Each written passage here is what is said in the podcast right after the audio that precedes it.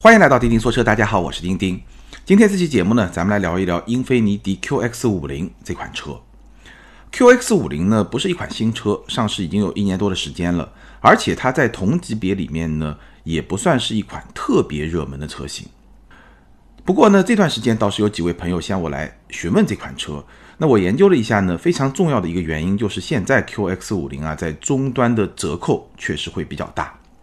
那趁着这次疫情的机会，因为疫情期间很多新车的试驾都停下来了，所以呢，我也会去找一些我比较感兴趣也比较有热度的车型，之前可能没有试驾到的，然后呢补补课。那是 QX 五零呢，还有一个目的呢，就是说这个级别三四十万的豪华品牌的中型 SUV，确实是非常热的一个级别，是很多朋友在选车的时候会去关注的一个级别。所以呢，我也是在准备一期选车的话题，把这个级别的所有的代表性的车型呢一起来聊一聊。那 QX 五零呢算是一个空缺，所以呢我也专门找来去试一试。那我刚才说了，QX 五零其实在同级别里面呢不算是一款特别有热度的车。我看了一下销量，二零一九年全年它的销量是两万三千四百四十五辆，基本上平均到每个月就是两千辆。这个销量水平应该说在同级里面只能算三线，一线是 BBA 嘛，那些车型基本上是过万的或者一万左右的。二线呢可能是像沃尔沃的 x C 六零啊，凯迪拉克的 x T 五啊，这些车型基本上月销也在五六千、六七千这么一个量。那英菲尼迪 QX 五零呢，基本上只能算三线，两千每个月的量，差不多是这么一个水平。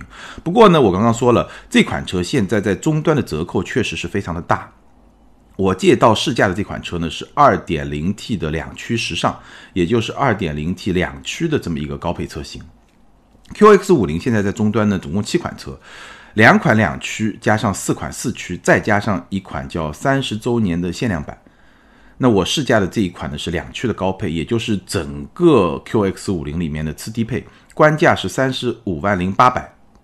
终端其实是不到三十万的，就裸车价终端是不到三十万的，所以性价比确实还是非常的给力。那借了这款车之后呢，我们其实还拍了一个油耗测试的视频，我待会也会把这个结果跟大家说一下。好，QX 五零这款车呢，我觉得它既然不是一款特别新的车，我们就不再非常详细的每一部分给大家说，非常集中的跟大家说一说我试驾这款车以后它的几个优点和几个缺点。最后呢，给大家讨论一下，如果要买这款车，我们可以怎么来选？给大家一些购买的建议。好，先来说优点，QX 五零的优点呢，我总结了一下，最明显的优点其实是三个，或者说亮点是三个。首先呢，我们来说一说这款车的空间和实用性。QX 五零首先它是一个标轴的车型，我们知道在这个级别就是豪华品牌。中型 SUV 现在呢基本上是两个阵营，一个是长轴，一个是标轴。那长轴呢是有两款车型，奥迪的 Q5L 和奔驰的 GLC-L。标轴呢就比较多了，对吧？叉三啊，叉 C 六零啊，叉 T 五啊，QX 五零啊，RDX 啊，这些车呢都是标轴的车型。那 QX 五零它的空间为什么我说它是一个小小的亮点呢？因为它当然是比不过那些长轴的车型，对吧？GLC-L 和 Q5L 这个是比不过的后排乘坐空间，但是它在标轴派里面。这个空间表现还是不错的。以我的身高一米七七，腿部是有两拳的空间，而且是比较从容的两拳，不是那种硬邦邦把两个拳头放下去的两拳。那这么一个空间的表现，比叉三和叉 C 六零呢，还是会稍微的好一点点。这个是它的一个优势。头部空间也 OK，而且呢，全景天窗非常非常的大，所以呢，在整个驾驶舱里面，无论你在前排还是在后排，感觉上都非常的通透。不过说到后排呢，虽然说后排的空间表现是不错的，但后排的乘坐体验呢，我觉得只能说一般，七十分的水平。好处是什么呢？好处除了空间大之外呢，它是可以前后移动的。那前后移动意味着它可以后备箱的空间就比较的灵活。当你后备箱装比较多的东西的时候，把座椅靠前，对吧？后备箱空间能进一步的释放。而且呢，它的椅背角度也是可调的，所以呢，你能比较。灵活的去选择自己喜欢的这么一个乘坐的姿势，再有呢，它的这个座椅啊，坐垫靠背整体上呢稍微会偏硬一点，支撑性是比较好的。那大家知道我是比较喜欢这么一种设计的风格的。那不好的地方在哪儿呢？不好的地方，我觉得还是一个人机工程的设计，就是它椅背的造型啊，坐上去我感觉不是特别的舒服。呃，怎么说呢？具体给大家描述一下，就是说它的。首先它的腰部是有点顶腰的，然后呢，它的背部。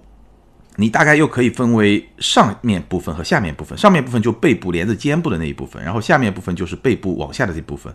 它除了顶腰之外，它背部的上面这部分也会有一点顶，然后背部的下面一部分呢是有一点点内凹的设计。所以呢，你坐在上面靠在上面，我就会觉得好像中间有一块是架空的，然后腰又比较顶，这么一个姿势呢，反正我坐的是不太舒服了，就有点奇怪。然后呢？感觉上整个的支撑它不完整，有这么一小块是镂空的这么一个设计，我感觉不是特别的舒服。那如果说对这款车感兴趣的朋友，你又经常后排需要使用的话，我觉得你去 4S 店试驾的时候特别关注一下这个点，哎，坐一坐，或者请家里的老人坐一坐，或者请家人坐一坐，是不是舒服？这个可能每个人体验也会不太一样，给大家提个醒。还有一点呢，它的头枕是没有办法上下调节的，所以呢。可能不是所有的身高的乘客都能找到一个特别好的这个靠头枕的这么一个姿势。好，说完后排，说一下它的储物空间。QX 五零的储物空间呢还行，中央扶手箱是比较大的，车门板上的储物格特别的大，然后两个杯架比较正常。但是呢，其实你很难找到一个专门放手机特别舒服的空间，所以说整体还不错，但是不是特别的完美吧。后备箱的空间正常，而且后排放倒以后呢，基本上还是一个平整的状态。所以整体上来说，我觉得从乘坐空间来说，从实用空间来说，这个可以算得上是 QX 五零的一个亮点，或者说整体来说做的还是不错的。那第二点呢，就是内饰。我刚刚说了，我试驾的这款车是 2.0T 的高配，在整个车系是一个次低配，所以不算是一个很高的配置。但是呢，它的整个内饰的质感还是比较好的。中控台的上方大面积的皮质的包裹，看上去特别的好，摸上去呢稍微有一点硬，但也没有什么太大的问题，质感还是不错的。再有呢，它有一些镀铬的装饰面板，比较大面积的，而且呢整个设计的形状跟中控台的这个融合感，我觉得也是不错的。甚至呢，你可以说它是有一点豪华的氛围，当然它本身也是一个二线豪华品牌了，也算是一个豪华品牌。你可以说这个内饰是对得起一个豪华车的这么一个氛围的。那只有一个例外是什么呢？我们待会儿会去说，就是双屏的车机。这个双屏车机确实有一点点破坏氛围，但除此之外，整个车的氛围还是有豪华感的。这是第二个优点吧。那第三个呢，就是说一说它的动力储备和油耗。QX 五零全系搭载的都是一款 2.0T 可变压缩比的涡轮增压发动机。可变压缩比什么意思呢？就是说它是一个，你可以说它是一个黑科技，它是通过一个机械的结构，让整个发动机的压缩比可以变化。我我记得是在八比一到十四比一之间可以做一个变化。那当你动力需求比较高的时候呢，它的压缩比就会比较低，比较靠近八比一。当你动力需求比较弱的时候呢，它的压缩比就会比较接近十四比一。那好处是什么呢？就是接近十四比一的这个地方呢，它的油耗表现会更好。那接近八比一的这个地方呢，它的动力表现会更好。所以能够去匹配不同的动力的需求，那整体上呢，让整个车的动力的表现和油耗的表现都能有所提升。这个是这么一个黑科技的价值。那这款发动机在前驱车型上呢是二百四十五马力，三百八十牛米；四驱车型呢会提升到二百七十二马力，同样是三百八十牛米这么一个动力的水平。那这么一个动力的水平呢，其实。在同级别里面，应该说表现还是不错的，因为你看 BBA 对吧，都是有低功率版本、高功率版本不同动力版本的发动机。那 QX 五零入门动力就达到了二百四十五马力，四驱车型二百七十二马力，这个动力都是比较出色的。然后匹配一个 CVT 的变速箱，可以模拟八档，所以它的动力的储备，你真的去开这个车的时候，后劲还是非常非常足的，甚至说。两驱车型，我开的这个车全油门起步的时候，它的前轮还会有一些打滑的现象发生，所以我觉得这款车的动力储备应该可以算得上是它的一个小小的亮点。那说到动力的输出呢，就可以好好的来跟大家说一说了。我觉得这款车它动力输出的特性呢，简单来说的话，还是有日产车系匹配 CVT 的车型经常会有的这么一种 动力输出的特性。具体怎么来说呢？它的动力响应还是比较慢的，几个原因啊。第一个原因呢，最大扭矩的输出点是在四千四百转，这个确实是很晚很晚了，对吧？现在我们看到涡轮机的最大扭矩基本上都是一千多转，顶多顶多也是接近两千转这个水平就能达到一个最大的扭矩，或能达到一个接近最大的扭矩。但这款车的最大扭矩爆发点一直要到四千四百转，所以呢还是会比较晚一点。具体的驾驶的过程中，你会觉得两千转以下呢，整个的动力还是相对来说会弱一点。这是第一个原因，造成动力响应比较慢。那第二个原因呢，就是 CVT 的变速箱，它的转速的提升还是会比较慢。所以这款车开的过程中是一个什么样的体验呢？就是说，如果你在正常的行驶过程中，你突然一脚比较大力的给油，一开始那么一个比较短暂的瞬间，你会觉得没有力气，就它力量不会爆发，然后呢又突然发力，这个过程其实是有点突兀的。这个临界点可能在两千转左右这么一个临界点，轻踩。或者不是轻踩，你比较重的踩，一瞬间没有反应，过了一个临界点，突然又爆发，有那么一点点窜的感觉，所以整个过程稍微有一点点突兀，尤其是在车速比较中低车速的时候，你刚刚起步没多久的时候，这个时候就会更加的明显。那这种感受其实跟我们之前聊的轩逸的这么一种窜的感受是有点接近的。不过呢，因为这款车它的整个动力的。基础水平其实比轩逸要好很多，所以呢，呃，没有那么窜，但是呢，这种突兀感仍然是存在的。这也就是我刚才说的，其实日产 CVT 的车型，我开过好多款，都是有这么一种现象。当然了，如果你开了一段时间以后，你习惯它的这么一个特性，然后你踩油门的时候呢，有这么一个渐进的过程，可能会稍微好一点。运动模式下呢，这种现象会得到一定的缓解。还有一个跟油门踏板相关的小 bug 是什么呢？就是说，这个车啊，它在油门踏板的下方，这个设计地板上是有一个凸起的，所以如果说我全油门踩到底的时候呢，我的脚的中间这个地方会顶到一个东西，哎，有那么一种感觉。当然，这个顶呢不是很硬，不会影响到我踩油门的这么一个动作，基本上还是不会影响到，但是呢，会不太舒服，总感觉上这个脚底心，然后呢。顶到这么一个东西会不是特别的舒服。这是关于动力储备和动力输出，我觉得动力储备还是不错的。那动力输出呢，可能还是需要去习惯和适应一下。但车速起来以后，到六十七十以后呢，整个的动力输出就会比较跟脚了。然后我们说一下油耗，我刚刚说了，我们实测了这款车的油耗，百公里的油耗是九个油出头，好像是九点四吧。当然了，这次实测呢，怎么说呢？测试环境相对来说会比较好，因为疫情期间嘛，城市道路就没有遇到像以前我们做这个测试的时候经常会遇到的一些拥堵的路段。我们专门去找了市中心的一些红绿灯特别多的路段，但是呢，确实没有达到拥堵的程度。所以说，这个九点四个油呢，应该说是相比正常驾驶可能还是低了一点。如果正常经常要遇到拥堵路段，可能还会稍微高一点。那这么一个呃结果。它是好还是不好呢？我在微博上看到有一些网友评论，好像还是觉得油耗也不是很低。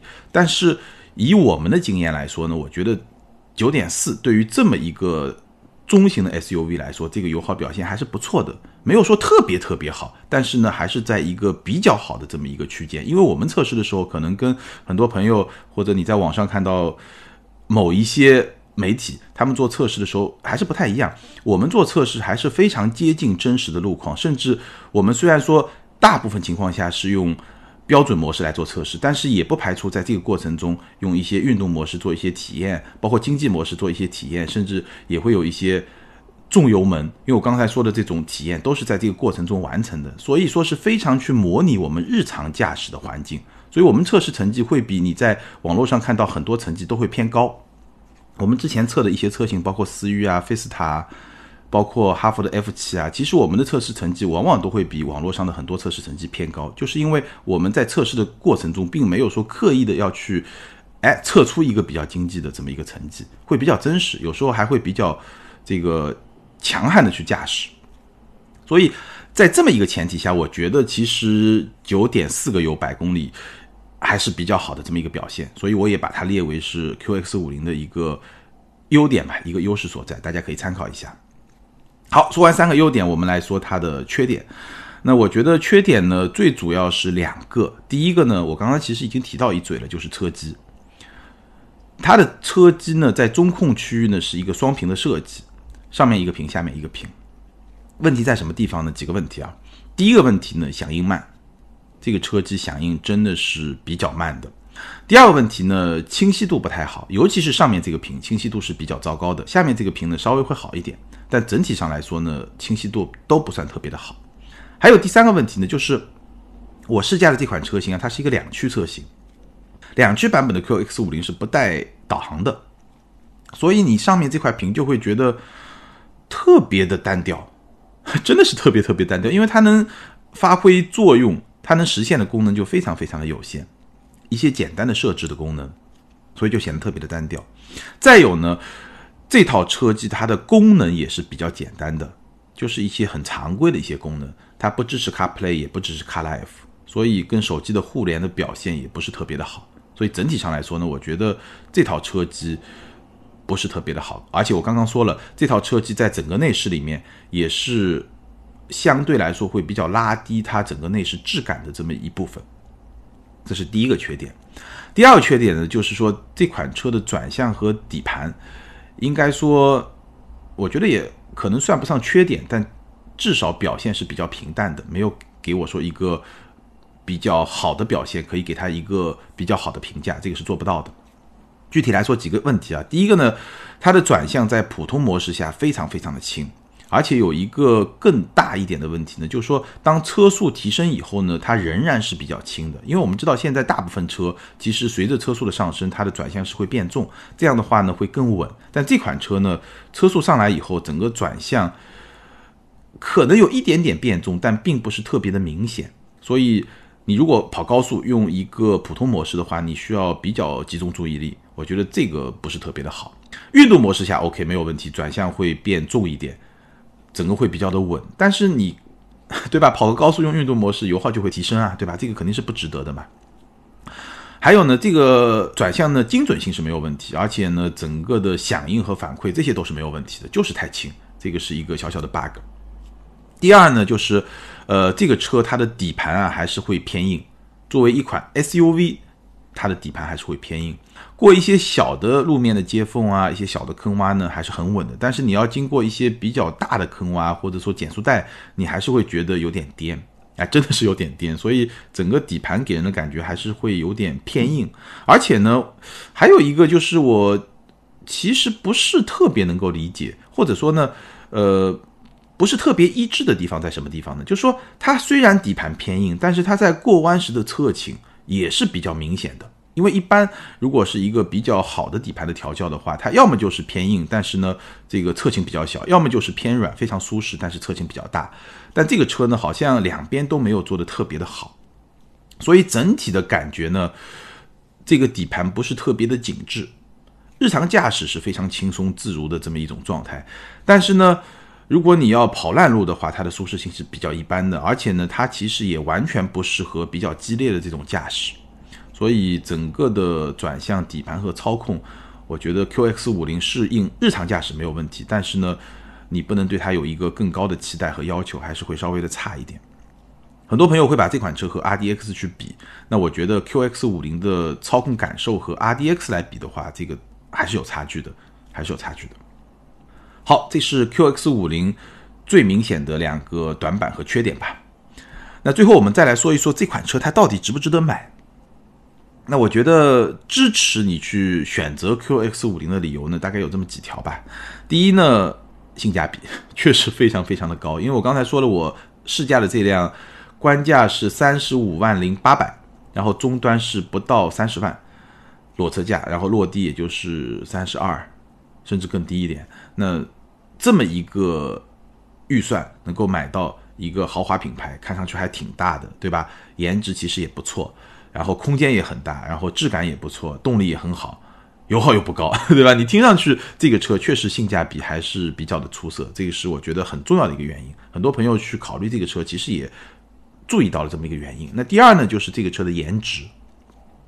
但颜值这件事情可能是一个见仁见智的问题，对吧？有些人可能喜欢，有些人不喜欢。但是不管你喜不喜欢吧，我觉得你基本上会承认这辆车看上去还是挺高级的，还是有豪华感的。对吧？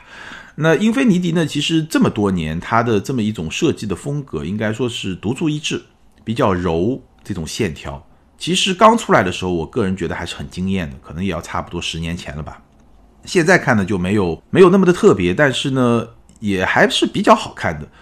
而且呢，其实它有一个特别的地方是什么地方呢？就你坐在驾驶席上，你往外看的时候，你能够非常清晰的看到发动机舱盖上的那些流动的线条。这个是非常非常性感的，非常非常有有一点点跑车的感觉啊！如果不是它的这个底盘这么高，就是一个 SUV，你坐姿很高嘛，对吧？如果是坐姿很低的话，你看到这些线条，绝对是有一些开跑车的感觉的。所以，呃，QX 五零，我觉得在设计上还是有它自己特点的。那如果你喜欢这么一种风格，这也是你购买它的一个理由。那我刚刚也说了，性价比、颜值、动力、油耗，这些都可以构成。购买 QX 五零的理由，当然了，它的一些短板和缺点，我刚才已经说得非常的清楚了。只不过在这个价格的参照下，你觉得是不是能够接受？这个是需要去衡量的这么一个点。那事实上呢，QX 五零在同级别里面也是性价比比较高、入门门槛比较低的一款车。那接下来呢，我们会专门聊一期三十到四十万买一个豪华品牌的中型 SUV 可以怎么来选，把同级别的所有车型跟大家都捋一捋，聊一聊。今天呢，我们就不展开了。